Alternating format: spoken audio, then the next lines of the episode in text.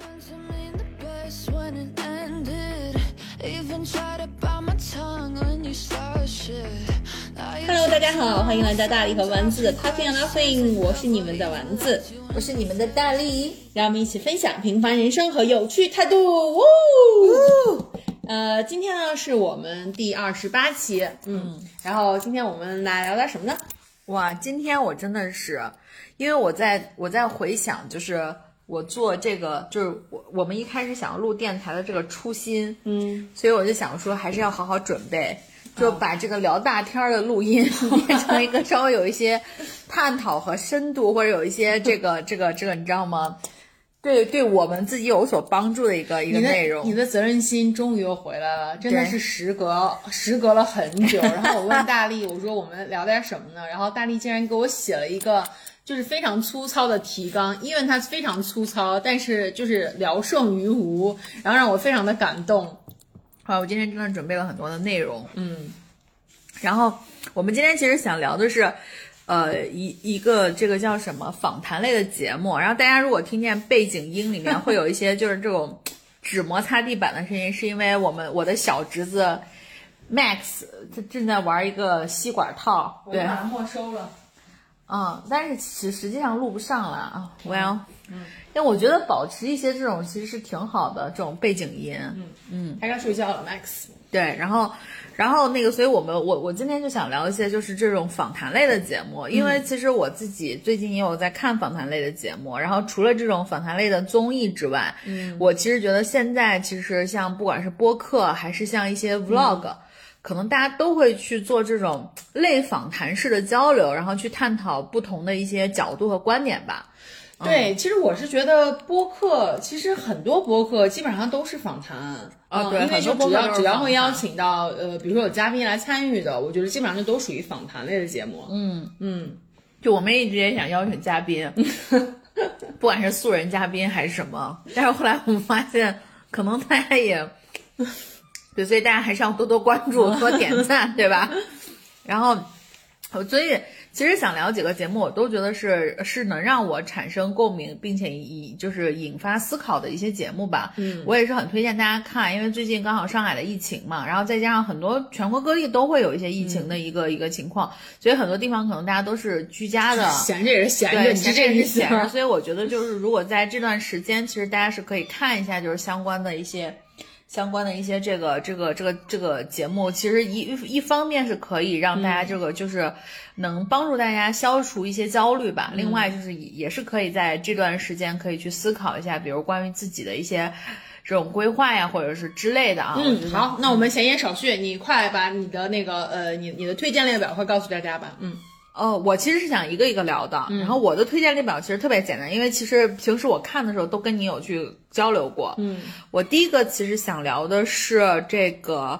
呃，三个北大女生的那个那个嗯视频。然后我我不知道大家有没有看啊，因为之前其实三个北大女生的这个这个这个视频其实有上了好几次热搜。对，然这后对上两次热搜，对，然嗯后然后 B 站上其实一般就是可能是我爱看相关的吧，嗯所以 B 站也会给我推、这个，一直首页在推，然后播放量也是非常高。嗯，然后其实它的这个嗯内容就是三个北大毕业的女生，应该是嗯毕业十年吧，还是多久？然后完了以后再从自己的这个。呃，也其中一个女生应该是生孩子，然后他嗯们去看她这样子的一个情况，好像是，然后他们从自己上学，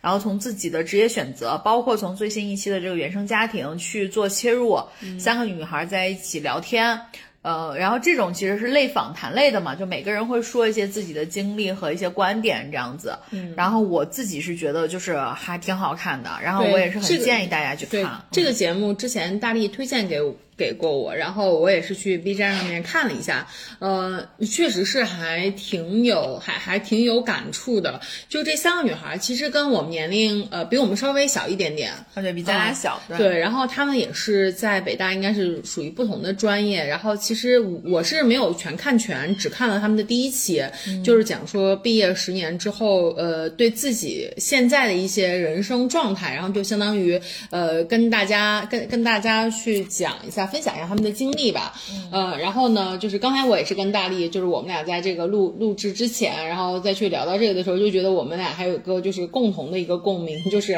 他在那个讲到呃，就是呃这几个女生就是说，其实，在考入北大的时候，然后她们当时是觉得承受了许多许多的光环，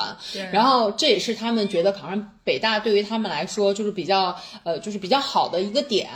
然后但是她们来说就是说其实也是有很大的压力的，因为。就那个时候会觉得自己无所不能，然后觉得自己就是一个很特别的人，就是北大我都考上了，还有什么事情我都干不了。对但是其实，在毕业十年之后，他们就是才不得不承认，其实自己也是普通人。然后包括他们三个人也是讲到了自己的一些呃自己的一些，就是在这个过程中，然后有过一些呃就是很多的经历吧。然后我觉得也是挺那个挺丰富的。包括其中一个女生，呃，是去了英国留学。然后呢，在英国认识了她的就是她的伴侣，嗯但是她的伴侣呢其实也是有抑郁症，然后在这中间，她其实一个人又要工作，然后另另外呢又又要去照顾她，又要去照顾她的另一半，然后在这个过程中其实也是挺不容易的。然后还有一个女生，就是就是那个西西，就是相当于是这个视频的发起者吧。嗯对然后我也这是个看 vlogger，UP 主对，然后本人我啊也是看了这个 UP 主她其他的一些视频，然后也是有她跟她老公对谈的。然后我是觉得她好像也是，呃，从婚姻在这个婚姻当中，然后也是她的人生这个过程中吧，有很多的转变。比如她一开始结婚之前其实是一个丁克，嗯，然后后来呢也是有所转变。然后呢，呃，然后另外一个女生也是她在读博的这个过程中，呃，在博士的这个学业也不是很顺利了。反正就是看他们的人生，然后就会发现哦，其实可能大学的这个就是你来自于哪个学校，其实跟我们在日后的生活是不是会顺利，会经过多少的坎儿，就是也没有一个很没有没有一个直接的关系。嗯嗯，就是大家其实就生活都挺苦逼的，大家都一样苦逼。我觉得这个给我最大的一个感官是两件事情。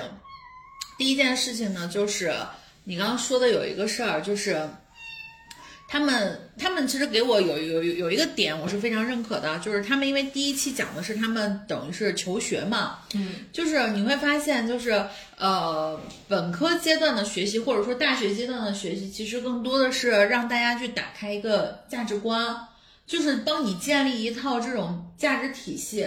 我觉得这可能是大学学习最重要的一个目标，就是它其实不能教给你很多专业的知识，对然后，但是它能让你在大学的时候，就是就是你你首先是，可能是作为一个相对独立的人，进入到了一个相对完整的一个像社会一样这么一个一个一个一个环境当中去，所以它帮你建立起了很多方方面面的价值。然后这时候你其实更像一个独立的人。嗯，然后第二点呢，就是我觉得你刚刚说的，就是他们三个，其实我我说实话，我之前也搜过微博上的一些评价嘛，嗯，你算算看，他们毕业十年，往前推十年，二零一一年毕的业，也就是二零零七或者零八年上的大学。嗯，其实，在那个时候上北大，或者说，其实，在现在这个时候上北大，它都是一个相对于我们正常的人来说，一个相对很高的一个起点了。那当然了，啊对就对是我们大家现在所有人，所有中产阶级的焦虑都是要让娃去上清清北啊，对，嗯所以是一个很高的起点。对啊嗯然后在这个起点上，就是如果你们去看的话，他们都会同时背出一句话，嗯，就是在北大军训大一军训的时候，大家都会说、说今天什么。我呃什么我为为母校骄傲，嗯然后明明天母母校校为我骄傲。 嗯哎，我跟你说，其实，其实，在我们的高中，我们高中的大门口也印着这句话。对对对今天我今天呃，我以保中为傲，明天让保中以我为傲。就是高中我们也这样的。 所以你就会发现，那不是保中应该也是保级出这最好个的北大北大清华最多对的对了对嘛？对对，所以我是觉得就是什么，所以所以他们其实当时去的时候是带着那种可能因为天之骄子。对天之骄子，因为他们可能都不是来自北京的，嗯即便是北京的孩子上北大，也是也是相对来说优秀的那一茬嘛是。嗯所以你就会说，我可能是就是经常我们会说，可能你是年级的第一名，甚至你全市全省的多少名，你才能去北大。然后他们去了以后，他们会在这个过程中，你会发现，他慢慢的觉得我自己也是一个平凡人，所以。就是跟我们在书上看的那句话一样，就是人生的几个阶段，可能在我们现在就是三十多岁这个阶段，我们最容易去做的是，第一个是接受自己是平凡人，第二个就是接受受伴父侣母，对父母是平啊凡人，对第三个就是接受孩子嘛， 对我我我是呃那个这个还是这个这个还是那个呃那个呃之前我前男友跟我讲过的一句话，嗯就是其实说人生是有几个阶段的。首先，第一个是接受父母是接受父母是平凡人，嗯然后第二个是接受伴侣是平凡人，嗯然后第三是接受自己是平凡人，最后是接受孩子是平凡人。这是人生的一个变化的一个一一一个过程。对，然后所以你就会发现，当你就是，当然这个过程我觉得每个人不一样啊，但是往往尤其是最后一个环节，是因为孩子长大了，你可能最后接受孩子是平凡人，但是我是觉得说。在我的身上和在他们的身上，我觉得最我觉得相对来说比较同频的一件事儿，就是我们到现在为止都接受自己是平凡人。那我还没有接受，嗯我还是觉得我自己是我接受自己是平凡人这件事儿，就是包括他们，我觉得在讲的过程，就是你二十多岁的时候，就是刚进入社会的时候，或者说像他们来说，更更可能更更明确的就是，他们刚进入北大的时候，可能没有一个人觉得自己是平凡的那个人。但是慢慢的你，你会发现身边的人，优秀的人那么多，嗯，然后你想想，我都能想象到北大的学生在北大里面，都是身边都是来自各省的这个状元或什么的，对。嗯每个人都觉得旁边的人更优秀，嗯，然后再加上可能你你后面慢慢的进入到工作什么的，你发现，尤其是我们在工作时间，就比如你工作十年了、以后，你嗯会发现，呃，你本你你这个就是不管是你本科还是研究生，就是你学习的这个阶段的事情是遇会被很少的提起，它只哦嗯是它只变成了你的一个一个一个 profile，就是停留在纸上了。就是就是你，如果你已经工作十年了，嗯然后你现在的那个呃，你现在在跟别人说起来你的你你的一些成就的时候，你还在跟他别人说哦，我我的高考大学，对我对我的大学是比如说本就是那个清华的或者是北大或者什么，那就别人只能会理解为你这十年里面你都没有做出一件突破这个的事情，对比比考上清华北大你更你更值得你骄傲的事情，嗯。对，但是我就觉得他们就是很好，他们就是现在承认，就说可能这辈子人生的这个高光就是考上北大，但是我真的觉得考上北大或者考上清华这事儿是值得吹一生的。 啊、是是是，哦 对是吧那当然，嗯，对，然后我觉得这一点，然后第二点呢，就是我觉得，呃，他们就是我特别推荐你去看他们那个原生家庭的这一期，原生家庭的这一期，我觉得是。我为什么觉得那期这一期很好看，是因为他们讲到一个点，就是我们每一个人，或者说作为我们这一代人，就是八零后、九零后这这一代人，我们每我们这一代人的父母，呃，绝对都不是那种是就是我会学过这种 parenting 的这种父母，就是我去去学什么亲子的这一个个嗯放养这个对型的，嗯其实都是大家在摸索着，就是甚至因为父母的父母他们那一代就更苦了，就是能把孩子养活可能就不错了，对吧？所以你会发现他们在讨论一个问题，就是爱这件事情，嗯，是能力，是选择。爱不会因为是咱俩的关系，就是我我们经常会有时候说一句话，就他们他们也在讨讨论中说，比如说我是你妈，我能害你，嗯啊，对或者我是你妈，我当然爱你了。嗯，但是实际上你会发现这个话是特别没有逻辑关系的。嗯，就是我是你妈或者我是你爸这种的，是是说明咱俩的关系，但爱不爱不见得，也不见得你会。嗯，就是我们，所以他们在讨论一件事情，我觉得特别值得单拎出来，就是说一期，就是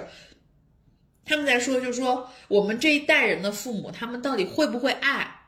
我觉得就是你刚才说的那个，就是我是你妈，我还能害你，或者我是你爸，我还能我还能不爱你嗯这一点，我我是觉得我是认同这一部分的，嗯就是其实呃，就是父母对于子女的爱。当然，除了少数那种非常奇葩的那种父母哈，嗯就是基本上大多数的父母的话，其实对于对于子女爱都是都是完全都是完全会付真出，诚的对对付对出付付出所有的，然后就是也是不也是不求回报的，也是不计不计较的，不不计较这个就是得失的。尤其是像我们这一代呃独生独子生女子来女说，对就是更是呃自己有什么样的好的东西，然后就都都都是为了都是想要全心全意的去给子女这一部分我是认同的，但是不认同的一点就是 就是你刚才所说的，就是他们他们的这种爱你的方式可能并不是你想要的，就是他们不会站在你的角度上说，哎，我这样子是不是合适的？所以我为什么推荐大家去看一下这一期？因为我们今天其实要聊的就是是一个很大面的，就这种访谈类的节目，所以我们不会把一期节目或者什么的聊得特别的细啊。但是我就推荐大家去听一下这一期，或者去看一下这一期关于他们这三个北大女生去讨论原生家庭的内容。嗯，是因为。呃，每个人会拿出来说，嗯，就是说的时候，就是你会觉得，你会在他们说的过程中，你会去想，嗯嗯说我自己是不是也经历过相同的情况，然后你就会发现，很多的情况下，我们以为无条件的爱这种东西，就是很多东西在你刚刚说的是本能，没错，真诚也没错。可是实际上，它在执行或者在这个这个实现的时候，很多上面是加了前缀的，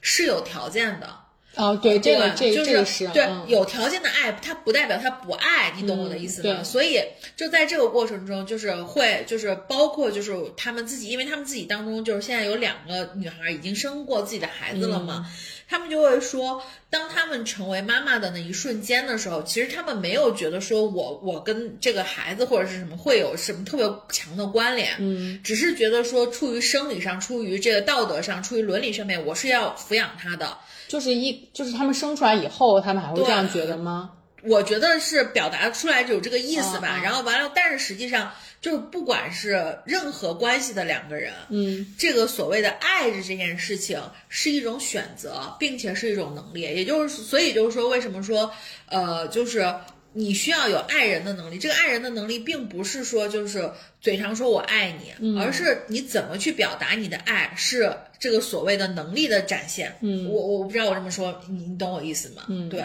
所以我是觉得三期下，因为目前我只看过三期嘛，第一期是在讲讲他们上学，第二期是在讲他们的一些职业选择，嗯，然后第三期是在讲原生家庭。我觉得原生家庭的这一期是给我的这个，我不能说反思或者说是什么是，至少是它其实是挺。挺触到我觉得对于原生家庭这一部分很深的那一部分去思考的，嗯，因为其实有的时候就是中国人，包括我最近看了一本书，叫做《成为母亲的选择》，嗯，然后呢，他其实就就在讲，就是我们中国人很容易被孝道这个事情去框框框框起来，嗯，就有的时候我们会觉得说。呃，我们不太好去评论父母对于我们之间做的一些事情，但是实际上，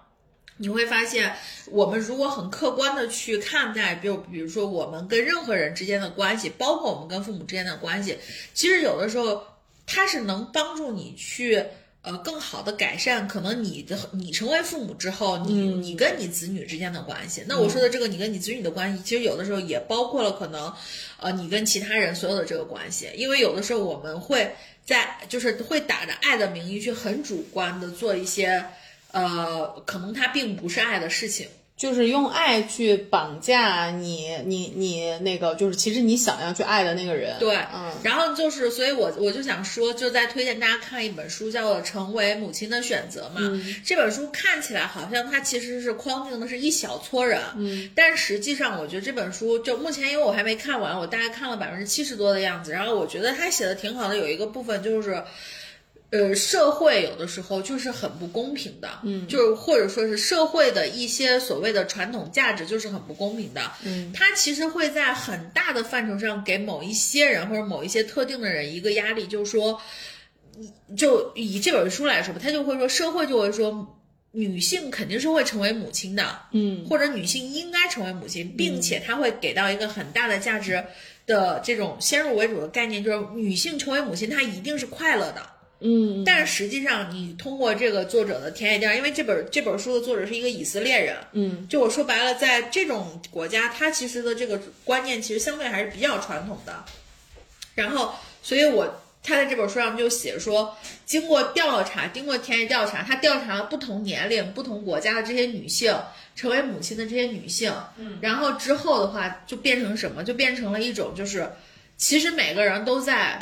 后悔，嗯，就是你再给我一次选择的机会，我可能不会成为母亲，嗯，但是就连承认这句话。对于女性来说，她都是非常有压力的。那这本书的话，成为母亲，成为母亲的选择，其实就是在呃，其实就是在分析大家会选择成为母亲的这些这些，不是她，但是你知道她的英文的题目叫什么嗯吗？叫 regretting motherhood，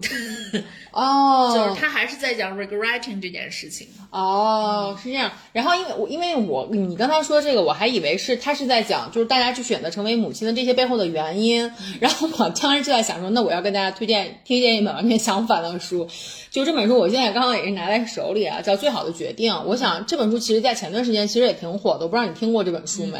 然后这本书呢，它其实是一个合集，就是他找了呃，他找了十六位的嗯作家，然后呢，呃，这些作家呢都是呃各种各样的原因嘛，法，他们他们最终选择了就是不要孩子，嗯。然后呢，他就是让这些这这十六位救援队去问他们，然后为什么会做这样的选择？嗯，对于他们来说，这是最好的决定。对嗯，然后呢，然后他们就是就就就讲了很多，就是这这些。让他们成为，就是让他们不想要去有生育、不想要孩子这些原因，嗯其实这些人里面就是他们不是有有一些就是好多种原因，有的人的话就是可能之前呃就是怀过孕，最后流产了，也有的人的话是有一段时间非常非常的想要，嗯都是女性的哦有男也有男性啊、嗯然后然后也有也有也有就是同性也有同性恋者啊、嗯然后呢也是也也有一些人就是他们一开始的话年轻的时候是非常非常想要孩子，但是最终又因为一些其他的事情的让他们去做成这种转变。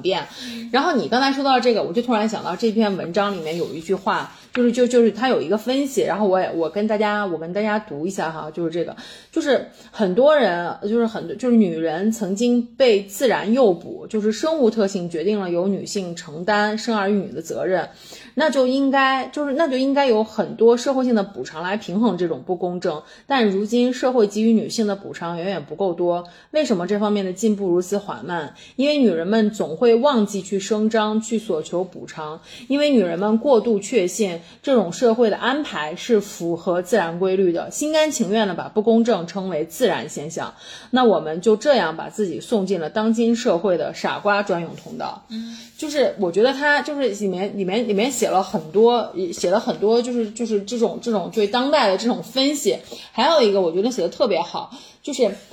这么好的一本书，你刚为什么是从厕所拿出来的？哎，因为我每次都去见我我我是喜欢我是喜欢一边在一边上厕所，然后一边一边看书，然后呢，就是他还他还想到就是为什么为什么大家就是就是都认为女就是女就是生育是女性的一个女性的一个天职。你看，我还专门画了一个画了一个，就是这个这个图，就是首先呢，就是为了让女性在家养育，呃，首先呢，就是他们他们会那个什么，他们就是呃会把生育说成是圆满人生的一个大事件。然后呢，就要去去那，所以呢，就要让女性去有这个理由，需要这个理由去生育。然后呢，他们就把儿童去劳动化，然后呢，再把儿童浪漫化。然后呢，就是为了，其实最终就是为了让女性在家里养育子女，就是虚构了这样的一个概念。然后让让让女性在能能够就是就是抛弃她们的社会上的一些其他的属性，去专职的成为一个伟大的母亲。就其实这些很多的这些概念，其实都是社会的一个就是一个一个灌输，然后让让让让整个社会去认知，就是这个东西就是就他应该去干的事儿。对，所以我是觉得就是说，呃，你看，就是所以我我觉得就是就就就是翻回来说啊，嗯，翻回来说，所以我为什么还是推荐大家去看一下那个就是三个北大女生的这个这个视频嘛，嗯，就因为这首首先这三个女孩都是女生，然后其次就是他们在讲原生家庭这部分的时候，很多的。因为女生特别容易是跟母亲之间会有一些这个，比如说对问问对题对或对矛盾什么，所以他们也会逐渐去重点在讲他们跟母亲之间的一些故事。嗯，然后完了以后，我是觉得说非常的好，嗯，也非常的有参考价值。然后回到我跟就是丸子刚才去推荐的这两本书，其实大家当然可看可不看了啊，嗯，只是希望能打开一些观点，就是。我们有的时候还是要去带着批判性的思维去看这个社会的所谓的社会定式的，嗯，就有一些这种定式，它到底是不是，是不是真的是就是当事人是这么认为的？嗯，有的时候其实真的不是，我们是我们以为他们是，甚至有的时候当事人可能自己都不知道自己其实不是，他只是被被动的推着往前走。你这绕口令说的，嗯对就是其实我是发现，呃，我们现现如今好像大家对于就是我们这一代成长起来面的人，好像就是会越来越多的去思考原生家庭带给我们的一些影响呃，对，带给我们的一些影响。对我就发现，只有可能只有我们这代才会去分析去分析这件事情，可能再比我们长一代的人，好像就好像是那种就是还没有还没有觉醒到这个事情，也就就是说，咱们父母那一代，呃或者是比咱们稍微大就一些七，的，比如七零后啊，比如七零后或者八八八零年八八零年初的这这一代人，我是觉得他们不是说是没有分析过这件事嗯情，可能是在他们在可能二十多岁、三十岁的时候，嗯，因为那时候经济的发展的情况，可能更多的是在忙着挣钱。对呃可能对对没没可能有那么关注自己多对对，没有更少关注嗯因为我是觉得，就是直到我们，我嗯不能说我们这一代人，我觉得直到社会发展到现在，大家才会更去大家才会更会去聊一件事情，就是要关注自己，爱自己。对，关注自己、爱自己的话，你会发现从这个出发点开始，你才会去往前了说，往后了说，嗯、然后你可能才会去关注到说，哦，为什么我会这样？就嗯我的性格为什么是这样的？就是就我们上一期有聊过 PUA 的这件事情嘛，嗯，就为什么我会被 PUA？那是不是因为我就是怎么怎么样？然后嗯你，然后你才会去关注说哦怎么？但是实际上你返回头来，比如说。你就是我们现在去看我们自己的父母，或者我们自己身边比我们稍微年长一些的人，嗯，你你如果跟他足够的熟，你知道他的原生家庭是什么情况，你大概也知道他身上有些特点是怎么对来的，对嗯对对就是这样子，对，但其实我是有一个，我我是我是有一个疑问，就是你看啊，像我们这一代人，我我们这代人会去分析，然后这个原生家庭的影响，然后呢，我们再继续去繁育下一代的时候，可能我们现在就开始会更加注重科学，对吧？就是怎么样科学的去 parenting，怎么样。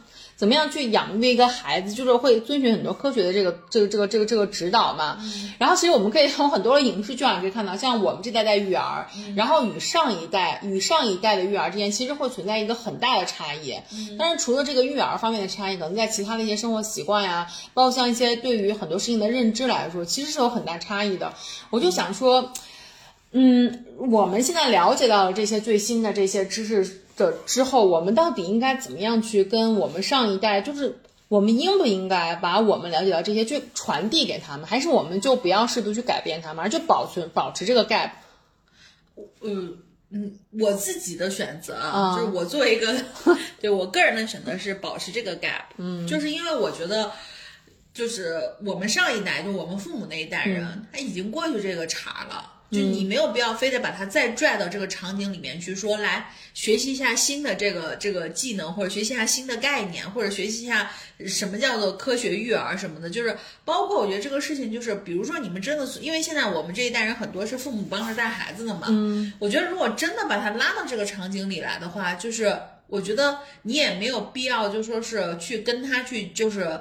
呃，就是怎么说呢？去纠正他或者什么？对，就是因为如果一旦你要去，如果你要让让父母去参与到你的这个，比如说带孩子的这个过程，就那是一定要交流的。 就是这就是就是势必会产生差异，然后就是你的这个差异是怎么样去解决，才能让这个家庭关系和睦，所这以是很难所。以，所以我是觉得，就是我我经常有的时候会给我的一些朋友啊什么，他们给一些就是就是他们我们聊起来的时候会说，就是我觉得如果说是比如说父母帮你带孩子，嗯。呃，尤其是女生啊，因为我自己觉得，就是后面我还会聊到，就是最新的，就是 Papi 酱他们上的一个一个访谈类的综艺，就是我觉得有一点是这样的，就是因为我自己之前也怀过孕，就是嗯女性和孩子的这个关联是很天然的，嗯，所以女性对孩子的关注和爱，也是在她出生那一刻起，可能就会迅速去建立的。嗯，但男性不是，对对对，他一直是一个旁观者。对这个这个我也是之前看到过分析，因为女性的话，在你整个育儿的过程中，孩子一直是在你的体内去生长互动的对然后就其实你是会跟他有有有各种各样的，对包括像比如胎动啊，对对包括像有的时候可能会胎教呀、什么的，其实对。是会跟他有一直这种连接的，就是你们的身体是连接的嘛，因为其实你是，它是一直的营养都是从你的身体里面对去获取对的，对，所以说，其实包括像那个什么，那个孩子一开始生出来的话，其实现在也不是也是在说，就是孩子一开始生出来就要第一时间去跟母亲有这种 Touch，肌肤对的对这个对这个对这个对 touch。对。然后，但是 跟咱们没有讲说，孩子一出来就要跟要跟父亲有这种 touch，对就是这种连接，其实是其实就是相对跟紧密很多的，嗯，然后，然后这时候你就会发现，就是我的建议就是，比如说你真的去带孩子，为什么就我还是比较建议，就是从姥姥这边能去就是参与进来，嗯，是因为就是你刚刚说的这个矛盾点，或者说是这个这个不同步的点，嗯就是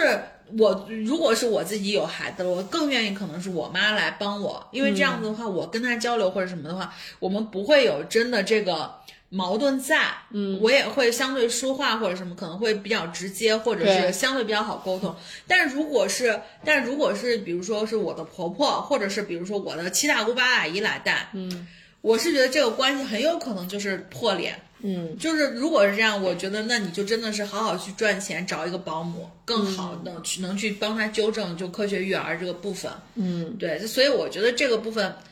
呃我说白了这是家务事，就是我觉得每一家每一家情况不一样，但是我我是觉得就是说，如果可以，尽可能不要把父母就是拽进来。如果不能，如果你避免不了这种情况，把父母拽进来的话，我真的觉得就是好好说话，好好沟通。因为很多问题啊，就是我觉得可能在你当下你会觉得是一个特别大的问题，就是那种就是你知道吗，过不去的坎儿。嗯，但实际上你你真的好多问题，你还是要站在人生长河的这个角度去看的。因为毕竟我觉得，就是你这边刚生完孩子，可能那边父母又老了，你又在后悔，说我为什么没有对我父母好一点？就是你人生不能老一直这样子，所以我，所以我是觉得，就是说，因为我是发现，因为我是发现就是这个差异。虽然我没有孩子，啊，但是最近养了 Max 之后，我就发现就是这个有很大差异。因为那天我妈竟然跟我说，说最近 Max 怎么样啊？我说挺好的呀，就现在就天天在家跑酷。我妈说。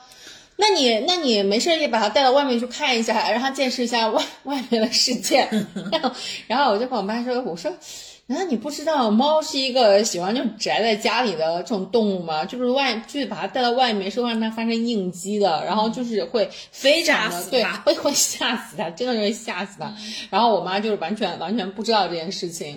嗯、但是我就觉得，就是就是，我就举个例子，啊对然后我就发现就是这就是这个这个差异其实是很还大是有的，嗯对，因为毕竟不在他的这个这个这个这个认知的这个熟悉的区域里面嘛，嗯对。OK，好，然后这是我推荐的第一个访谈类的综艺或者聊天型的综艺嗯吧，就是这个也不是综艺啊，这是一个 vlog 的节目，大家可以去搜一下，只要搜这三个北大女生，我觉得基本上就能搜出来。嗯，然后第二个呢，是我前段时间看的一个一个一个节目，叫《很高兴认识你》，嗯，但我看的是第二季，嗯，就是阿雅和周迅的、这我个，也看了，我也是看了第二季，嗯，对，因为我觉得第二季拍的很好，后来这我个跟算访谈吗？这个感觉也不算访谈类的节目，观察类。哎，就观察体类差不多验类，对对对。但我自己觉得还是有访谈，因为他访谈的更多是素人嘛，就是目，就是就是他们找的一些对象，嗯，然后这些对象会有一些可能共通的这个特点，嗯，然后我就会有一些记忆比较深的点，然后完了以后，我觉得这个节目首先第一个就是，如果你仔细听他这个开头的这个开场白，嗯，你会发现开场白写的非常好，然后第二个呢，就是我觉得你多多少少可以从他们的一些这个呃访谈的内容或者访谈的这个这个对象身上能找到一些自己的影子。嗯嗯。然后，所以我还挺喜欢这个节目的，而且我我特别喜欢这种慢一点的这种节目，是因为我觉得它能让你非常的平静，而且很治愈。嗯嗯，你你印象最深的是哪一集？嗯，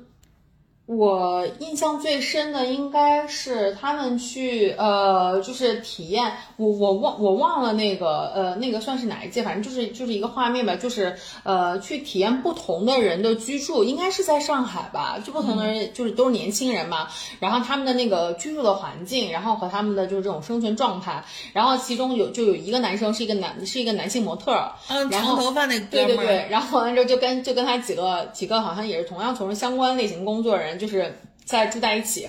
然后呢，就是有点像大学宿舍一样那种，就是，呃，然后他们自己做饭，然后住的房间其实也不大，然后每天去奔波的去试镜呀、什么之类的，然后就感觉生活也也也也也不富足吧，但是就感觉他们就是很开心，然后就感觉就是在做着自己梦想中的工作。然后这是一个，还有一个的话也是那一期，然后就是有一个女孩儿，嗯一个女孩儿的话就是应该是在上海的小弄堂里面，然后租住了一个阁楼，阁楼，对然后对那对，个阁楼呢，还是就特别特别老的房子，然后那个阁楼还是中间一分为二，然后是他跟另外一个女孩儿，然后他们一起住的，嗯，就是特别小，然后他好像还养了一只猫还是怎样，嗯，然后完了之后就在那个阁楼里面，你就看那个房间，我估计可能只有三平米吧，还是五平米，对那种的，然后就是但是他特别乐观，然后他好像是从事设计方面的一个工作的，然反后把他正是那新媒体还是什么，对，然后把那对小房间打扮的也特别好。然后还有一期是一个是一个女孩儿，然后呢，她就是呃，她妈妈其实是在他们老家，嗯然后那个女孩儿呢，就是呃呃租住在我忘了是北京还是上海了北京啊北京然后完了之后，就是她妈妈一她妈妈一直想来看她，但是她就觉得，就她自己是觉得对自己的租住的居住的环境是很是很就不满意，但是她是可以接受，但是她就害怕，就不想让她妈妈来看她，就害怕她妈来看了之后，就是就觉得她很心疼，妈妈就很担心她或者怎么第样。三个这女孩，你记岔劈了。啊，人家第三个女孩是她一直要求她，她想让她妈来看她，嗯但是她妈妈怕花钱，嗯，然后完了以后，他就后来就说说是他参加一个什么节目，反正啥的，就是他老板邀请他来，嗯，然后结果他妈不是来了吗？就说那个阿雅还是周迅是他老板，阿雅是他老板，嗯，然后他不是还带着周迅和阿雅跟他一块儿吃饭嘛，嗯，然后他就说，他说如果他不让他妈来，他妈就老脑补他住在那种你知道吗？就是说的是那种北漂住的那种地下室廉租房。后来他妈不是去他那儿租的房子也看了，但是因为那个租就是房东不让拍摄嘛，其实就是一个那种老老一点的小区的那种两室一厅，哦。嗯，是这样子的一个就是情就况。是，我是觉得，呃，这这个节目，然后我就可以看到好多这种年轻人在那种大城市里面追梦的感觉，然后就让我看到他们其实其实就是很多人，呃，呃就是不是在呃不是在单纯的为了自己的物质的这种条件，呃呃就是物质的这种生活上来去，然后来去努力，就是还真的是有那种就是年轻吧，就是追就是追梦的那种理想在，我其实你看我我我看这个的时候，其实我比较印象比较深的只有几个人，就是第一个就是李雪琴，啊因为李雪琴是第一期嘛，嗯然后第一期的话，第一期它的那个主题叫社社恐，恐然后我当时看李雪琴的时候，就跟看到另外一个自己一样，你知道吗？就是你记得，就是我看那个的时候，就他们去玩了飞盘，对带他们去体验了一下飞盘，然后你就会发现，阿雅就是很喜欢在场上跑。呃，我觉得阿雅，我个人觉得阿雅稍微有点讨好型人格。我可以看到她其实并不是很喜嗯玩欢那这种个运动，运动但是她就觉得你知道来了来都来了，然后我要去体验一下，体验就是这种嗯。然后，然后完了以后，李雪琴就你知道吗？就面露难色，就坐在那儿也不想动，也不但想她自她自己好像有一个就是后采什么，就是想说我一点儿都不想去。 对，然后包括就是他们不是还去体验了那个跳舞啊，啊就是就是那个嗯，嗯然后你会发现，慢慢的就是从第一个活动开始，周迅有点渐入佳境，就是我好像可以去感受一下这个东西。嗯然后李雪琴呢，也是就是你知道吗？就半推半就的进去，但是我觉得就是我我就觉得我跟李雪琴特别像。就是你知道那天就是呃上周六不是我陪老黄去呃玩了他的人生的第一次飞飞盘嗯盘嘛，他当时报名什么的都没有跟我说，他就跟我，他就是到我周五晚上回来，他跟我说，他明天你陪我去个地儿。我说行，结果去了，我发现是玩飞盘。嗯，然后刚好是因为我脚不是不太舒服嘛，我也我也就没有说你为什么不给我报之类。但是后来我就在想，我就。呃，那天早上老黄跑了个十公里，然后我就在我自自己的那个就是一个小本子上，我就是就就其实就是微信了，我就在我的微信上写，我说，其实我还是挺喜欢老黄这一点，就是他很愿意去尝试这种新的东西。嗯，就是如果你让我去尝试一个新运动，我可能更愿意去尝试，比如说壁球，就是因为我觉得他不用我 Really？那哎我们什么时候去打壁球吧？我也很想去。是因为胖虎打壁球，你知道吗？就是我我也不知道西安哪儿能打，我知道，我查了。嗯然后完了以后，我就想说，至少我要尝试一个我不用一上去就跟很多人去接壁触球的很潮，对，我就说，我说不用一上去我就跟尝试一个跟很多人去接触的一个，哦，所以所以其实你的点是他要跟人接触，而并不是他就是很累，而且这个运动你从来没玩过。不是我的点就是在于我从来没玩过，且我要跟人接触不行，打咩。哦就是我的点是在于它累不累，但是它是我一个人可以去摸索的一个哦事那情，那我我 OK。嗯那我们俩真的是完全不同，因为如果是我的话，我我就会选择，就是呃，就如果两个都是我完全没有做过运动，我会选择跟大家去接触的这种，因为我会觉得就是就会有人教我，然后就不会太无聊。因为如果我要一个人去打，嗯你你你你有人教你，我就觉得 OK，一个教练就够了，就是我不需要有那么多的，你知道吗？就是。啊嗯，大家对对对，就妹妹子在在我身嗯边，就是我觉得没必要。然后你如果说你比如说就要上，就是比如说同样是，比如说我看到这个飞盘的活动。嗯然后你跟我说，你说来报名吧什么的，即便当时如果说你跟老皇后都在我身边说，哎，咱们一起报，我都会很抗拒，我都会说你们俩先玩儿吧，嗯，就我不会一上去就说，除非就是比如说你已经跟这群这这个人玩熟了，我是以你们的朋友进去，然后你可以介绍我们认识这，我会觉得相对我会好接受一其些实。我跟你说，飞盘其他那些人根本不重要， 就是就是这不是这有点，anyway，像有点像你知道拼场打野球，你就不会干这种事儿对吧？我不会。就是打打篮球的时候，你是不会跟别人拼场打野球的首。先我不打篮球，其次这种拼场分子拼好了场拼场打野球我也不太行。哦，但是我以前干过一个事情，就是我们会打羽毛球嘛，打羽毛球的时候，就有的时候会有人是说来来来，就嗯是拼场拼那种那我 OK，因为离得很远，啊，就你知道吗？就是至少中间这个间隔，你是不会逾越那个网的。哦，就是你是你们俩是对手嘛，你不能接受，你不能接受跟别人配合一起去做一个集体运我动。也不能说我不能接受，就是我不喜欢，啊就是我不喜欢就相别人。如果有选择的话，我更喜欢就是那个一个人的。哦，那我记得那个节目里面，他们最后还去了一个地方，就是他们去了一个小酒吧，嗯然后那酒吧也是，他们那酒吧就是很也很奇怪，就是上海这奇怪的业态，就那个酒吧呢专门开放就是为了给大家聊天儿的，然后那大家就是所以你去了以很后多你陌生人，对，所以你发现没有，我也会做跟李雪琴相同，就我我每天都上每天都是我会上陌去嗯生人，然后各种各样人，就让大家来就是起就是扯闲篇儿，然后是认识新朋友的这种地他们方。不是说还干了一件事情，就说躺在那个马路上面嗯去看月亮还是什么，就是我完全没办法去对，然后就做这种李事李雪情琴就李雪琴就是坐的很远，李李雪琴琴就就是坐得李雪琴二就楼心嘛想说，哎，就是跟陌生人聊天好尴尬，然好后就尴怎尬，样我也是，我我也是同样的那个，就所以你看，我就是之前有看过一些，就是那种，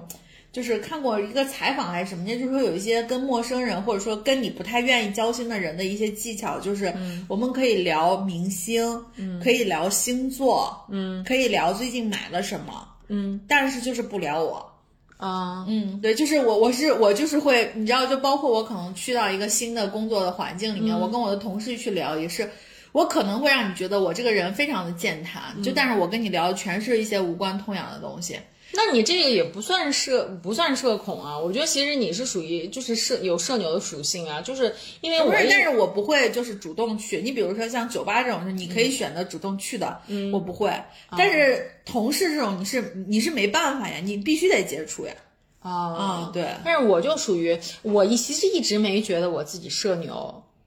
但是你还不社牛，我其实都不觉得我你很社牛好吗我一直都不觉得。但是最近有很多人，已经有两个人就也都评价过我，就说就说我觉得你真的社牛在身上。然后再加上社牛呀我们刚才对于这种事情的选择，就是刚才呃那个我我然后是你才感发觉现。哦，原来社恐选的是另外一个选项。对对对，对对对，因为像我的话，就是比如说，就是哎，说我们去那个玩玩那个飞盘，我会很兴奋，然后想、哦，我可以跟新的新新的呃人认识了，就管他这人好还坏，就会跟他聊。然后包括像其实我是会去参加，就是像那个英语角这种事情的， 对，就是英 语英语角这件事情，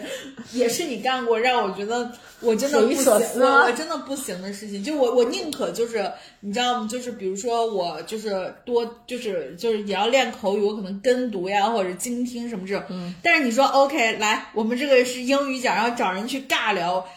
，no。 不，我们 no no no，我们不尬的，我们是有话题的。然后这个其实是我当时在就是西安那一轮疫情之前，然后参加过一次线实线下的，大家在咖啡厅里面，我是觉得认识好多新朋友，特别有意思。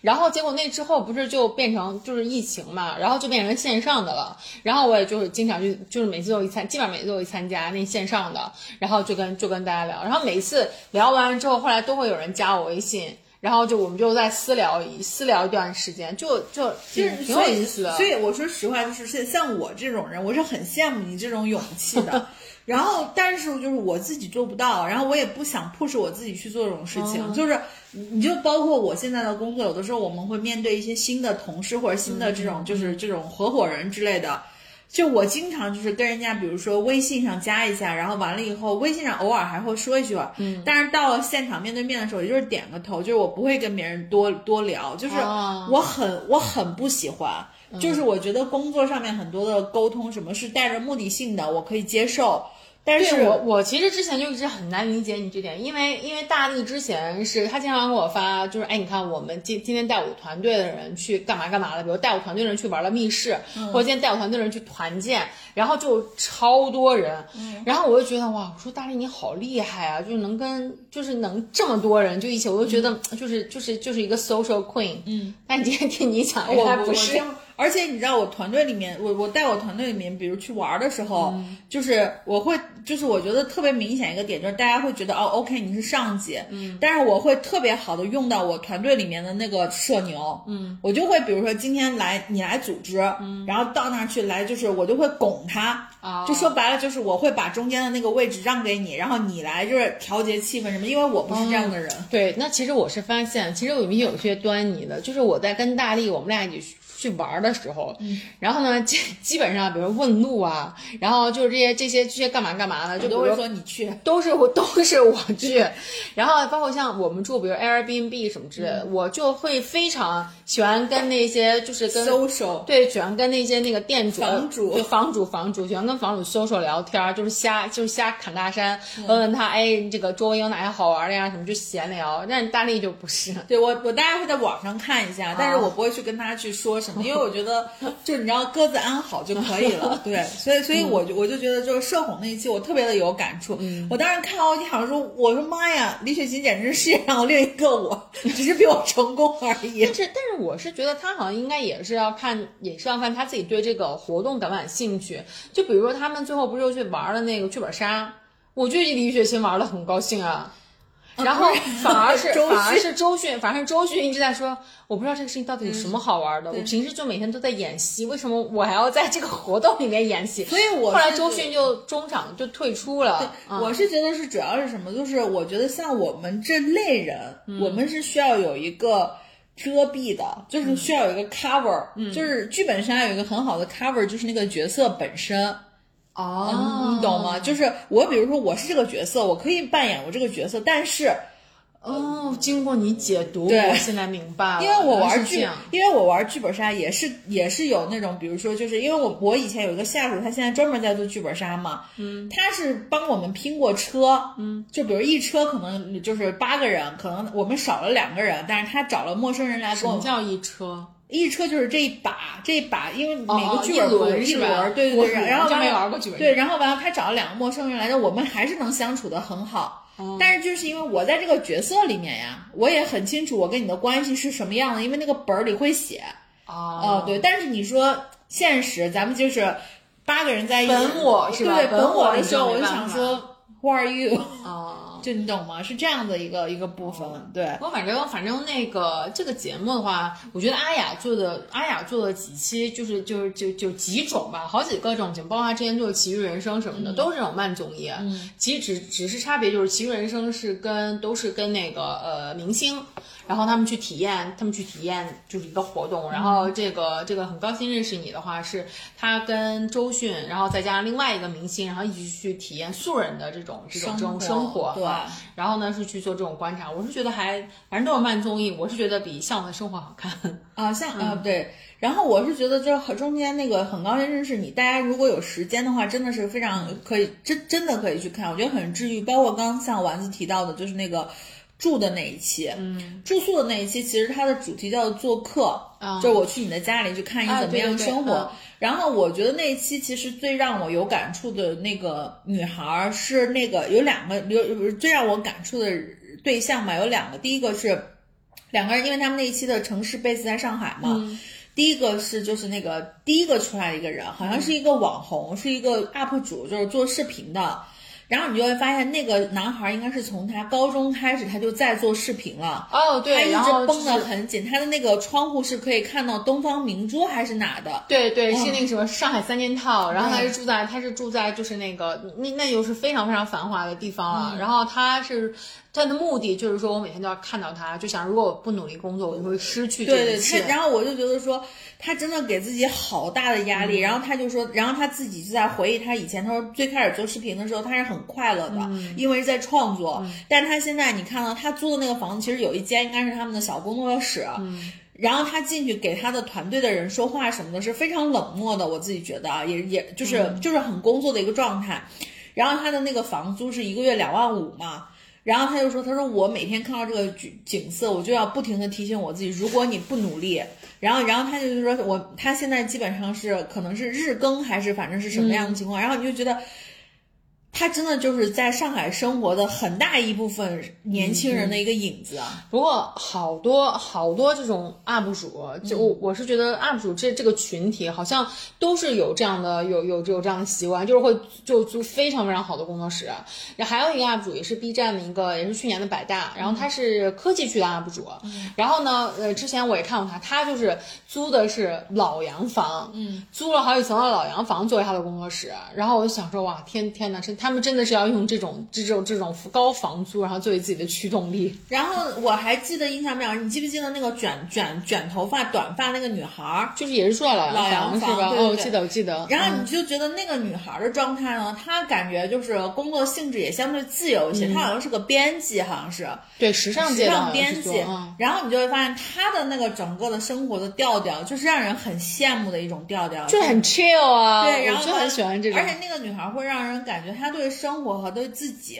嗯，包括对伴侣的认知是非常清楚的。他们家就是她说她喜欢外面的那棵橘子树，你记得吧？就那个嗯窗打开，然后她还会讲到关于他们租的这间房的一个的故事，事，嗯，然后你就觉得说哇，就是。同样是生活在一个城市的，感觉年龄应该也没有相差很大啊，应该还是有一，因为那个女生感觉是稍微会年三十长一多些，岁，年长对一对些，对嗯然后，但是你就会觉得是完全不同的两种状态，就是、所以你从这些人身上，你有时候也也可以看到，很可能是也是成长让人带来了一个就是慢慢放松的一个过程，就是你真的没有必要那么紧。对嗯对对，嗯我现在就是最崇尚的这种生活的方式，就是 chill and lay back，对就是不要那么不要那么紧紧，张，不要那么嗯紧。对对对，然后还有一期是讲到了，是我自己印象比较深的，就是解压的那一期。嗯，就是在那个 base 的地方是成都嘛，你记不记得？他们最后宋宋波带上了 李诞，对。然后我是我我其实比较推荐大家，第一个是去，如果你是个社恐，你可以去看一下社恐那一期；如果你是社牛的话，你可能看的时候没有那么大的共鸣。然后第二个就是看一下做客，第三个就是看一下解压。 爱情那一期，其实我觉得也是可以去看一下的，因为爱情那一期里面中间会有一个女女女生吧，嗯，哭的会非常的凶，然后完了以后也是可以去看一下的。然后父母的那一期，我觉得也 OK，因为父母那一期其实我有落泪。因为他就是，我不知道你记不记得那一期里有一个清华美院的一个学生在元宇宙，不记得，啊、然后他父母对他那个部分，就到最后就因为他他爸爸也是画画的，嗯他也是画画的，最后让他们父子俩画了哦一张彼此。哦，对对对，这我记得，我记得，是不是是不是他们俩就是其实父子俩关系不是很好，然后一起在吃饭的时候哦，。就不是说不好，就是很交流很少很了，少对然后一起吃饭的时候，然后就是他们就说，哎，那个呃，我们先喝一杯。嗯然后完了之后，那个阿雅就问他说，为什么就就你们平时吃饭的时候都要先喝一杯吗？然后那个儿子就说，就说因为感觉如果不喝一杯的话，也不知道说不知道说什什么。么，对，然后我就突然想，这很像我爸。嗯真真的，所以我是觉得就是，所以你你就能从每个人身上能找到一些自己的些身上点也有的嗯一些部分，所以我真的就是推荐大家有时间的时候。最好是一个人嗯去看一下这种节目，对对对。然后我们现在也录了大概多少了？录了五十分钟。其实我们这个可以分两期了都， 嗯然后第三个我想去推荐的一个节目，其实第三个和第四个和第五个吧，我想推荐的节目其实都后面三个要推荐的节目其实都是一类的节目，是因为我发现在访谈类的节目中，大部分是以女性为主的，嗯，就是包括分享，包括什么，其实女性是更容易去分享，或者说去。去去去敞开的， 那我的那我要推荐这个，我要说这个节目就跟你的不一样。你先说，嗯，哦，我要我要说的三个节目，其实这三个节目我觉得也很相似，一个是十三幺，哦，嗯，十三幺肯定是访谈了嘛，对吧？对。然后呢，就是圆桌派，我要说的就是 这圆桌个。派。然后那 OK，那圆桌派留给你说吧。嗯然后我要说最后一个，就是不是最后一，不是，就我是说男性的这个部分。然后我还推荐要推荐一个我以前老版的这个节目叫《拙见》，嗯是俞敏洪的一个访谈，但是那个就是属我自己感觉有点像企业家版的那个十三嗯幺，对。然后十三幺的话，就是其实我主要去看十三幺的时候，我十三幺上会挑这个男性访谈者，嗯，去重点的去看，或者说是呃，我最近可能看了两期十三幺吧，一个因十三幺应该是第五季了吧，我记得我从来没有看过十三幺，因为我不喜欢十三幺的主持 人。啊，你不喜欢许知远？对， 我不喜欢他。 OK 嗯 我是看了这第五季，第五季的十三幺，我看了一期罗翔，嗯，然后看了一期俞敏洪，嗯，然后我自己其实就你觉就得真的是很关注你前老板。哦，对对对，不是，因为我我自己觉得俞敏洪本人是，就是俞老师本人是一个我自己觉得很好的一个一个，怎么说企业家，嗯嗯，就是他是有初心的人，就像我今天是就是开始的时候我说他是有初心的人，然后所以就是在他的这个在十三幺的这个访谈里面，我觉得就是很好。但是十三幺，你就是我昨天晚上看了一篇推文是，是毒字儿电影还是谁写的？反正就是一个电影的推文，就是影评的推文。嗯，就中间会有十三幺，也会有比较口碑没有那么好的一些访谈的对象，是宁浩，就是疯狂的石头的那个宁。哦我很喜欢宁浩，哎对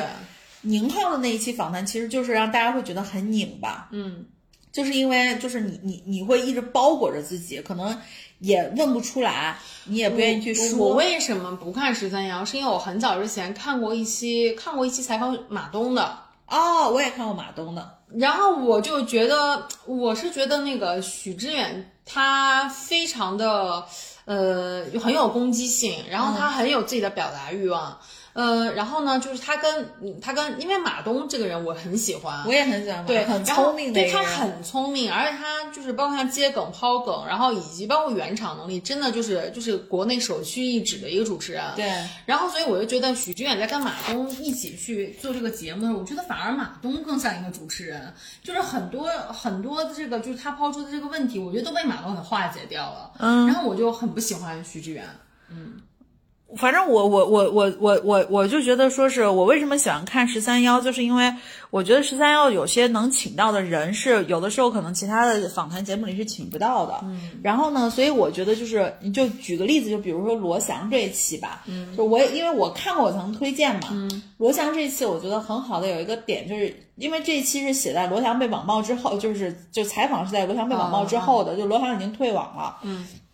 然后我觉得罗翔就是他问到罗翔一个问题，他就说的是就是那个说呃你最喜欢的这个历史上的这种就是法律相关的这个人物是谁？嗯，罗翔说了很多人，嗯，马丁路德 金，然后说到这个甘地，嗯，然后说到这个这个这个这个这个这个这个这个沈沈家本，对吧？嗯他说了很多人，然后然后他就说说，那你觉得就是你从他们身上，你你觉得最最想就是要的一个就是品质吧，或者是什么是什么？嗯他说，我觉得就是我想从他们身上学到的一个最关键的词就是勇敢。嗯，然后他就觉得他说，呃。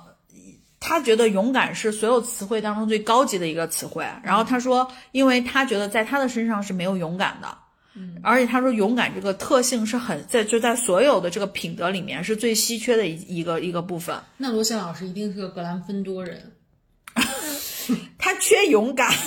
但是对，然后他完很向往勇敢。对对，他很向往勇敢。然后他就他就说到，就是然后你你再去回头去看罗翔的履历的时候，你就会发现罗翔其实从二零零几年，就是他。在北大读了那个法学博士嘛，然后完了以后，他就已经开始做一些这种培训的工作了。嗯，然后他一直到二零一七年还是二零一八年，他才加入了后大的这个这个机构。他中间其实是有几年的时间，他是洗手不干那个培训了。嗯，就是因为那时候，而且你会从百度百科上去知道，他那时候做培训是因为什么？是因为生活拮据，就是是为了钱去做培训的。所以我觉得人有的时候就是你面对这个社会很多现实的原因的时候，勇敢真的是一个是一个很奢望的事情，就是你你你没法勇敢。嗯，就是我们有的时候就是说勇敢这个事情，是我们想勇敢就勇敢，有的时候你真的没法勇敢。就是面对很多特别现实的问题的时候，就包括像罗翔，就这种我我我自己觉得是，呃，他会有很多的这种，因为他你你你你听他的这个访谈，你会觉得他真的念过非常多的书，他也有一个非常 pure 的这种灵魂在，但是就是没办法，这这这这就是社会给我们的毒打呀。嗯对，这就是，然后就是，所以你你听到他说那个的时候，你就脑海中出现了一个表情包，就是摁着你的头在那个草坪上热死。 然后完了以后呢，我还看到他那个第五季，因为我只推荐第五季，第四季是之前的了啊。第五季里面不是还有个俞敏洪的那一期嘛？我觉得俞敏洪有一件事情他是做的非常对的，他说到就是那时候我不知道采访他的时候，双减是不是已经出来了，还是没出来。他说他很坚持做教育这件事情的原因是什么？他说到一个事情，他就说，他说我是觉得说未来可能教育的终点是有很多种形式的，但是我觉得农村的孩子上大学是他们最好的出口。嗯，他说为什么？他说因为。他说我我给你举个例子，啊城里的孩子从小学、幼儿从幼儿园开始，他们就上，比如说家长都会尽可能让他们上最好的幼儿园、最好的中学、最好的这个大学，对吧？他说，可是你从农村出来的孩子，我在村里面上个小学，我好一点的孩子才能去就镇里面上个中学。然后这时候，如果他们面临的看似很公平的高考，但是如果高考中有一道题说关于高铁，嗯，他说很可能他连高铁是什么他都没有见过，嗯，他说那这时候看似好像他们是在一个很公平的选拔制度底下在做一些事情，但实际上还是不公平，嗯，然后他说所以。你看他那一期就是他们，因为新东方一直在支，就是就是在支支持乡村对的支教支育嗯持了一些乡村的教育，他们可能也去了一些乡村的学校嘛，他就给那些小小朋友们，就是坐在那个教室里的小朋友们都说说啊、你们一定要好好学习，嗯大学是我们希望你们能达到这个东西，因为通过大学你才能看到更宽广的一个世界，嗯，所以我觉得他是有教育的初心的，嗯，所以我我一直觉得就是说。在俞敏洪的这个部分啊，他其实是我觉得是 OK 的，然后他也愿意在很多的访谈中去承认他自己作为一个农村出来的那个人的一些不足。他举了个例子，他说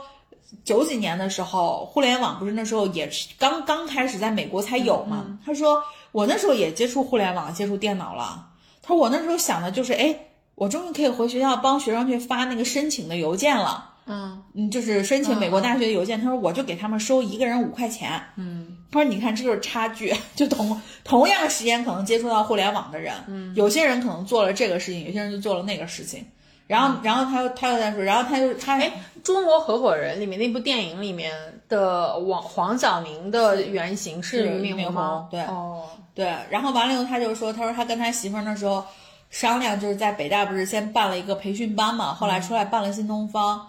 他说那时候他因为他最开始是就是为了出国，他才去挣钱，对，然后他说他那时候拿到了这个这个叫什么呃密歇根大学还是什么大学的一嗯个 offer，、但是人家只给他提供两万美金的这个这个这个奖学金，嗯还差一万美金，他四处借借不到。他说你想八五年啊。哇，那好多一钱万啊美金，他说根本是不可能借到的。他后来说，那就办培训班，反正就挣钱呗。挣钱不是就被北大给开除了吗？啊，北大给开除，但那时候其实钱也挣够了。其实他说，他说后来他就想说，不行，我再申请。嗯，然后他就给他媳妇儿两个人商量说，我们挣到三十万人民币，嗯因为三十万人民币可能就是四五万美金。他说我们就去去留学去，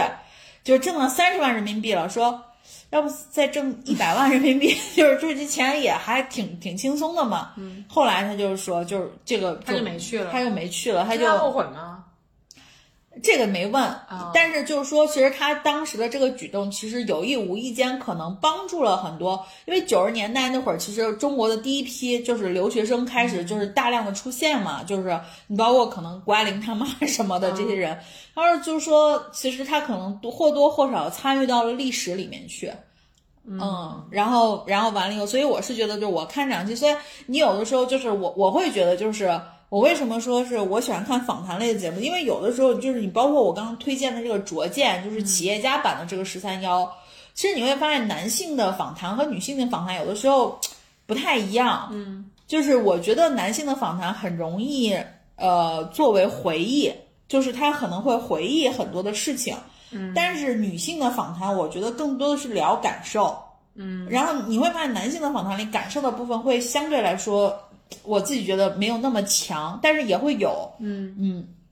你说哦，因为你这个，你就说，你就说在这个感受的这个，这个这个这个喜点，我就想，因为我真的没有看过哈，嗯所以我就说问你了，因为那个呃，正像俞敏洪他在十三幺里面，那他聊到他过去的这些选择啊或什么，他是不是会聊到自己当初选择这些事情，以及现在再回头看他现在的一些感受吧？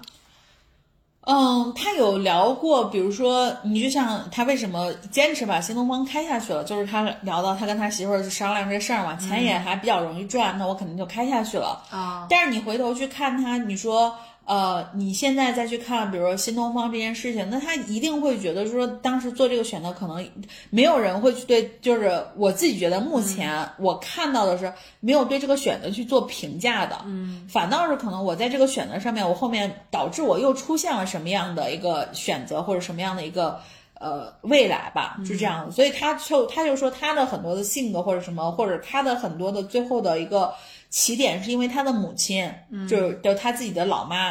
因为他老妈在八几年的时候，就不是七几年的时候吧，应该就是他小的时候，他高考嘛，因为他他是北大的嘛，他高考考了三次才考到北大去，他头两次考完以后，他妈就把他他妈就去县城待了三天，因为那时候县城有一个补习班，他说等他妈回来的时候，他妈就给他说你可以去县城上那个补习班了。就他也不知道他妈怎么弄的，然后他说那时候，你想他们家是江苏江阴的，就是一个就是一个小地方的，然后他又说，他说我妈那时候很厉害，就是那那时候他们那边生产那个变压器的有一个这个叫什么板，他说我妈就开着拖拉机，就几十里路就去收那个板，然后给人家做那种家庭小工厂，嗯，然后完了以后就类似于那种代工厂。后来说他他妈是他们村第一个就是那个万元户，你想万元户这个事情在八几年都是一个很很很了不起的事情，对。那他妈是怎么样？就是怎么样会就坚持说我还一定要让他儿子去上上大学这个事是情？因为俞敏洪说他想上大学，哦，嗯，那他自己为什么会有这种原动力呢？不知道，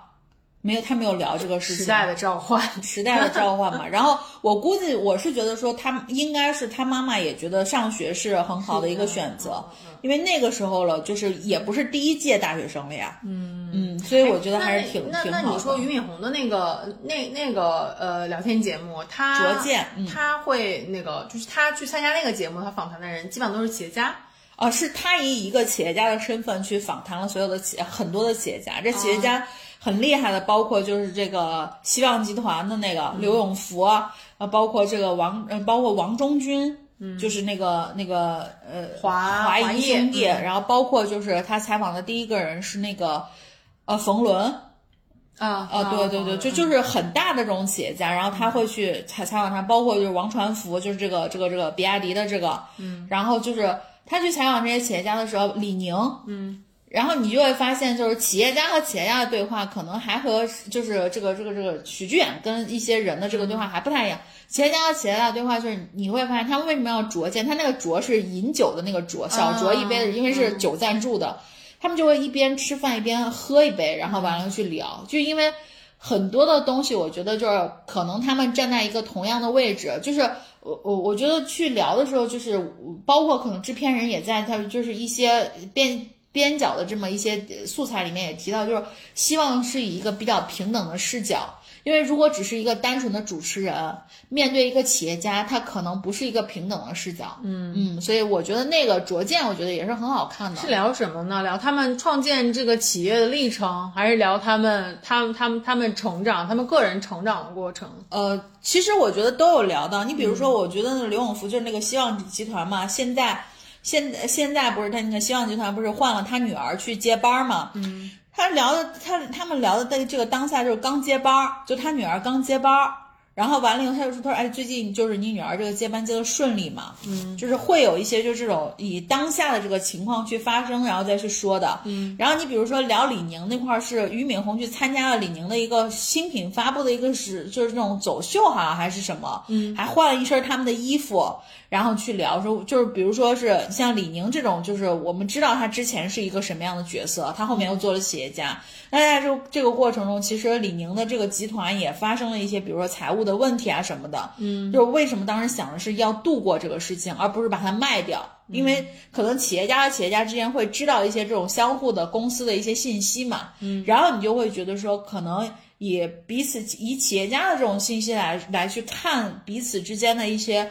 工作或者对于一一整个公司的这个选择的时候，他们做出这种选择，你就会觉得说是很正常的一件事情，就没有像我们作为这种网友网友啊，就说很八卦，说哎这个公司是不是要倒闭了或者什么，没有，就是所有的这个东西，我觉得都是呃一些选择，而且你会发现他们做人什么的，就是他们会有自己的一些准则和原则，那就是肯定的，像像成像他们这种成功人士，就一定会有自己，就是他们所谓的成功秘诀。对，然后包括他后后面几个采访人，还有那种就是之前坐过牢，那、叫什么我有点忘了，陈什么，反正是一个。然后完了以后，你你就会发现他们做的这些事情，就是企业能被做大，能被做什么。但中间他们做过很多冒险的一些一些选择，也做过一些很大的坚持。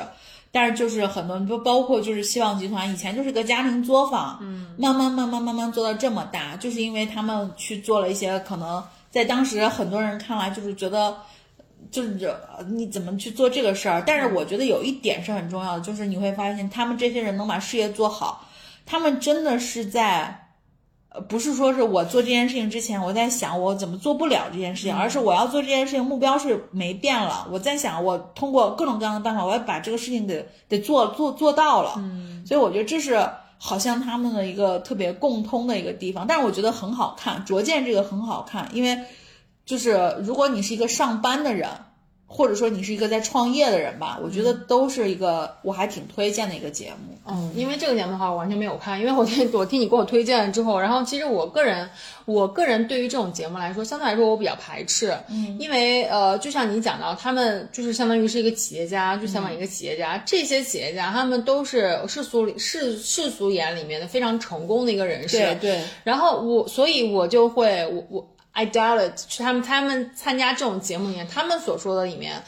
真实的就是真实的情况有多少，然后有多少是他们去包装出来自己的一个人设，因为毕竟像他们这样的人的话，是一个整个企业的领袖，而且都是非常大型的企业，就对于个人，他于对于他们自己的这种生平啊，对于他们的这种人设呀、然后什么样的情况做什么样的选择，对未来造成了什么样的影响，然后以及是什么驱动他们做这种选择，他们一定都是，就是他们肯一定都会有一个秘书，然后再帮他们想好很多这种 PR 或想好很多他们的这种或说说出去的这种话术的。所以我一直觉得，就是像这种采访，我不知道它里面的真实性有多少。嗯，而且我觉得像他们这些，像他们这个就是这样级别的这样的成功人士，我觉得离我们真的 是离我们真的是太嗯太远远了了。对，然后我是觉得像，而且而且，其实我不觉得，呃，就是一个人的成功有多少有多少依赖于他们个人的一个所为。我觉得很多大很多情况下，其实是整其实是制造英雄。就是嗯就是把一个人放在那个，当然我不我不是否认他们个人的努力是嗯不重要的，而是我是觉得就是其实整个时代。整个时代和整个政策其实会对于这个呃，就是去认认不造就他们成功的这一点，我觉得可能起到更多重要的作用。所以我是、我我我没有去看这个你推荐的这个嗯这个，嗯我还是就是我觉得就是丸子刚才说到一些观点啊，但是因为我觉得没看我是没有发言权的啊是是是对对，所以我是觉得就是说我为什么推荐大家去看这个原因是在于第一个就是我觉得这些人足足够的成熟，嗯，足够的成熟之后，所以包括就是你刚刚说的一些，比如说时代的关系，包嗯括运气的关系，其实他们每个人坐下以后都是在承认的。也都没有说这个事情是我一个人的事情，我要打造一个就是一个企业这种造光辉神的的形象，对，没有。而且我觉得第二个点就是这些企业家，其实很多人说出来是大家不知道的人，嗯，不知道的人就是他没有在打造一个这种所谓的媒体人设，嗯，反倒是我觉得很多人是，你比如说像这个呃就是比亚迪的这个公司的这个王传福，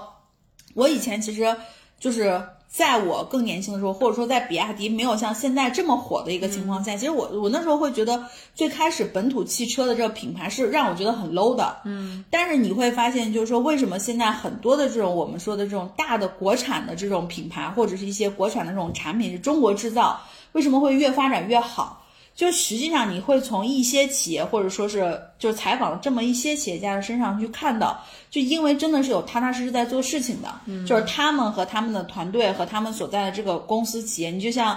他们去呃日本的丰田去买车，把车拿回来一点儿一点的拆掉，然后完后再去研究，反向研发，对 对对，然后我觉得这就是就是说白了就是，可能我们有的时候会会说，哎，这个事情怎么怎么样，但实际上说这是一种做事的态度。然后我觉得就是、就是呃，可能你要去看一些他们在做这些事情的时候，他们身上也包括可能嗯嗯，他这个好像采访，我觉得是每一个尤尤其相对年龄比较大的一些企业家结束的时候，他都俞敏洪都会问一个问题。说你对于现在年轻的创业者或者是建议年轻人，你有什么建议没有？其实给的建议非常的淳朴，嗯，没有人说是就那种就是你你得打鸡血往前冲什么的，基本上大部分给的都是踏踏实实做事，嗯，就是没有就是就是就是这种就是可能我们现在能看到很多鼓励什么大家就是怎么样去什么创创新创业什么的这种没有，哦，那你对那那你那你这么在再说的，因为我确实啊是没嗯有看过哈，但是我就突然发现了一个点，就是，呃，你说的他采访的这些人，就确实都是上一代的，上一代的嗯是上一代的那种创业者，就是真的，就就是真的不是我们现在所想的那种新互联网贵互联网企业。就比如说像，比如说啊，像小鹏汽车，嗯然后不是这种或者像什么未来汽车，就因为他们其实在做企业的这个概念里面，已经有太多的这种互联网思维，哦包括像比如说去去融资啊，嗯然后就是像就是这样，比如各种各样的风投来参与，或者因为他嗯们就要讲故事，然后像这样的一些企业家的话，他们可能就是更加擅长的是讲故事，就这一点哦啊哦，而不是像你说的，就是那种老一辈的企业家，真正的是踏踏实实一个螺丝钉一个螺丝钉干出来的，就这种对他对对们他们的那个经验，包括我觉得他们在创业当中，其实他们很多讲的是一些坑，就是坎坷的过程。包括你就像，我觉得像王中军，就是我们一直认为火就是娱乐圈的这些人，我想说，那你这能怎么样？后来你会发现，王中军现在就特别喜欢画画嘛。王中军跟王中磊到底是哪个参加过《爸爸去哪儿王中磊哦就是长得好看一点的那个，哦对对对。嗯然后王中军就是他特别喜欢画画，然后你就会发现，他跟老于聊的时候，他就他说。我就特别喜欢当一个，就他以前好像还是就是那种剧场，嗯就是他们年轻的时候可能都经历过，就是六几年、七几年那个时候嘛。嗯，他们就是我在剧场给人家画背景，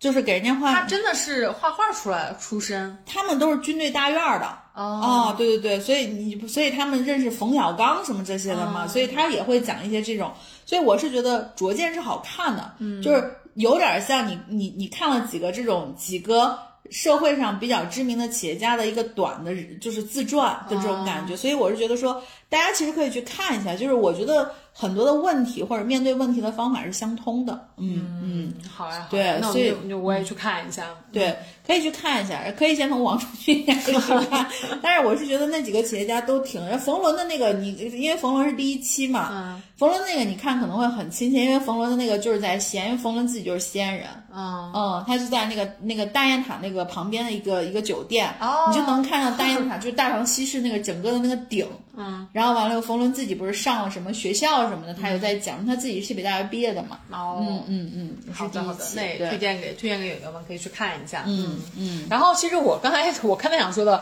就是我我我想要跟大家推荐的，就是因为刚才刚才大力在说到那三个女生的那个 UP 主的那个，我就想说妈呀，那我讲的这个会不会太会不会太严肃？就是其实是圆桌派，然后其实不只是哎，你圆桌圆桌派要说多久？大概